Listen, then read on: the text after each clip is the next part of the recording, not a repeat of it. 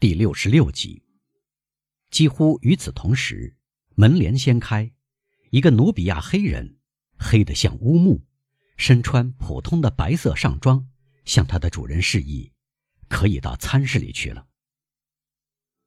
现在，陌生人对弗朗兹说：“我不知道您是否同意我的想法，但我认为像这样单独待上两三个小时，而不知道彼此叫什么名字。”是什么头衔？那是没有什么不舒服的。请注意，我很尊重好客的礼节，不会问您的名字或头衔。我仅仅请您告诉我随便一个称呼，我可以对您说话。至于我，为了不让您感到拘束，我告诉你，大家通常叫我水手辛巴的。我呢？弗朗兹回答。我告诉你。由于我只缺少那盏有名的神灯，否则就会处在阿拉丁的地位，所以眼下您叫我阿拉丁是没有什么问题的，这就能使我们不致离开东方。我不由得相信，我已被某个善良的精灵用魔法送到了东方。那么，阿拉丁老爷，古怪的晚宴东道主说：“您已听到我们的晚餐已经准备好了，是吗？”那就劳驾移步到餐室吧，在下走在前面，给您引路。说完这番话，辛巴德撩开门帘，果然走在弗朗兹前面。弗朗兹从一个奇观走到另一个奇观中，桌上摆满佳肴美味，光彩夺目。一旦对这重要的一点确信无疑之后，他环顾四周，餐室。比起他刚才离开的小客厅，同样富丽堂皇，全部用大理石建成，还有价值连城的古代浮雕。在这个长方形的餐室的两端，有两尊精美的塑像，在头上顶着篮子，篮里的莓果堆成了尖儿，有西西里的凤梨、马拉加的石榴、巴利阿里群岛的橘子、法国的桃子和突尼斯的椰枣。至于晚餐，菜肴有烤野鸡，周围摆上科西嘉的乌冬、冻汁野猪腿、一大块芥末小山羊肉、一条令人注目的大菱平和硕大无朋的龙虾。在大盆子中间，摆满了盛着甜食的小盆子。盆子是银的，而碟子是日本瓷器。弗朗兹擦擦眼睛，要确信他。不是在做梦。只有阿里一人侍候，服务周到，客人为此恭维主人。是的，主人回答，一面悠然自在的尽地主之谊。是的，这是个可怜虫，他对我忠心耿耿，尽心尽力。他记住我救了他的命，由于看来他很看重他的脑袋，他始终感激我。保住了他的头。阿里走近他的主人，拿起主人的手亲吻。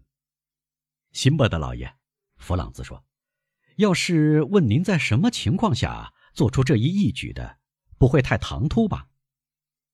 啊，我的天，这很简单。主人回答：“这个怪人好像在托尼斯的贝伊的后宫附近闲逛。”超过了一个有色人种该接近的限度，以致他被贝伊判决割掉他的舌头、手和脑袋。第一天是舌头，第二天是手，第三天是脑袋。我一直渴望有一个哑巴为我服务。我等到他的舌头被割掉，便向贝伊提出用一把精巧的双筒枪来交换他。前一天。我觉得这支枪挑起了陛下的欲望。他衡量再三，坚持要结果这个可怜虫。我又在这支枪以外加上一把英国猎刀，我曾用这把刀剁碎陛下的土耳其弯刀。这样，贝伊决定饶过这个可怜虫的手和头，条件是他永远不得再踏上突尼斯的土地。这个建议是用不着的。这个异教徒只要远远看见非洲海岸，便逃到舱底去，直到看不见世界第三大洲的时候，才能把他叫出来。弗朗兹默默无言，沉思凝想了一会儿，对于主人刚才叙述时那种既善良又残忍的态度，不知该作何想法。既然您用了这个可敬可佩的水手的名字，他改变话题说：“您是在游历中度过一生的吗？”“是的，那是我在设想到能够如愿以偿的时候。”立下的一个誓愿。陌生人微笑着说：“我曾经立下过几个类似的誓愿，我希望能一一实现。”纵然辛巴的说这番话时泰然自若，他的眼睛仍然射出古怪的凶光。“您受过很多磨难吗，先生？”弗朗兹问他。辛巴德哆嗦了一下。盯住他看，反问道：“您根据什么这样看的？”“根据种种现象。”弗朗兹回答，“根据您的声音、目光、苍白脸色和您眼下所过的这种生活。”“我啊，我过的是我所知的最幸福的生活，真正是趴下的生活。我是天地万物之王。”什么地方我过得愉快，我就留下来；我过腻了就走掉。我像鸟儿一样自由自在，我像鸟儿一样有翅膀。我周围的人对我唯命是从。我不时取消人类的司法机构，以此取乐，从他手里夺走一个他追踪的强盗或罪犯。再说，我有我自己的司法机构，有低级。和高级的裁判权，设有缓刑，设有上诉，有罚有赏，谁都不得而知。哈！如果您享受过我的生活，您就不愿再过别的生活了。您永远不会回到人间，除非您要完成某项大计划，比如说报仇。弗朗兹说：“陌生人。”用看透人心和思想深处的目光盯住年轻人。为什么报仇？他问。因为，弗朗兹回答：“我觉得您的模样就像受到社会迫害，和社会有一笔可怕的账要算。”那么，辛巴德说，发出古怪的笑声，露出又白又尖的牙齿。您没有说中。正像您所看到的，我是某种慈善家。或许有一天我会到巴黎，同阿佩尔先生和那个穿蓝色小披风的人比试一下。您到那里该是第一次吧？哈，我的天，是的。我看来不太好奇，是吗？但我向您保证，我迟迟不去，那不是我的过错。有朝一日。我会成行的。您打算不久就去一趟吗？我还不知道，要取决于综合因素变化不定的情况。您到巴黎来的时候，我希望能在那里。我要竭尽所能礼尚往来，答谢您在基督山给我的盛情款待。我会非常愉快地接受您的相邀。主人说。不巧的是，如果我到巴黎，或许。要隐姓埋名。他们继续用餐，但晚餐好像专为弗朗兹而设，因为这顿华宴是陌生人为他而准备的。这个不速之客吃得津津有味，而陌生人只浅尝了一两样菜。临了，阿里端来餐后点心，或者更确切地说，从塑像手里取下篮子，放在桌上。在两只篮子中间，他放上一只镀金小银杯，盖子也是同样质地的金属。阿里端来这只杯子时，毕恭毕敬，挑起了弗朗兹的好奇心。他揭开盖子，看到一种浅绿的糊状物，很像当归酱，但他一点不知道是什么东西。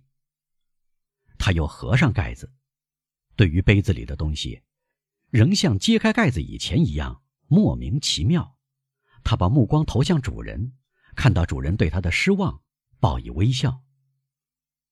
您无法猜出，主人对他说：“这只小钟装着哪一种食品？这是您惊诧莫名，对吧？” 我承认是的。这种绿色的琼浆，正是赫伯给丘比特的桌子端上来的神食。但这种琼浆，弗朗兹说，经过人手传递，无疑丧失了天上的名称，而取了一个人间的名称。用俗气的语言来说，这种配料怎么称呼？再说，我对此没有什么好感。这正显露了我们凡夫俗子的根底。辛巴德大声说：“我们常常这样从幸福旁边经过，而没有看到他，没有注视他，或者，如果我们看到了他和注视过他，却认不出他。你要做一个重实力的人，而金钱是您的神灵吗？尝尝这琼浆吧，秘鲁、居扎拉特。”和格尔空德的矿藏就为您而打开。您要做一个富有想象力的人，一个诗人吗？还是尝尝这琼浆吧，可能的障碍就会消失，无限的领域就会敞开，您身心自由，思想自由，漫步在幻想的无边领域内。您要野心勃勃，追逐领土的广袤吗？仍然尝尝。这琼浆吧，过一小时，您就是国王，不是一个只占据欧洲的一角，像法国、西班牙或英国那样的小王国的君主，而是世界之王、宇宙之王、天地万物之王。您的王位将坐落在撒旦把耶稣掠去的那座高山之巅，您不必向撒旦表示敬意，用不着吻他的利爪。您将是世上一切王国的主人。我给您提供的画面，难道不诱人吗？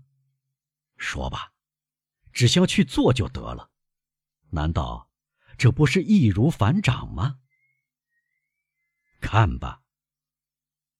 说着，他打开这只盛着受到如此赞美的物质的小银杯，舀了一池有魔力的琼浆。送到嘴边，慢慢品味，眼睛半闭，头往后仰。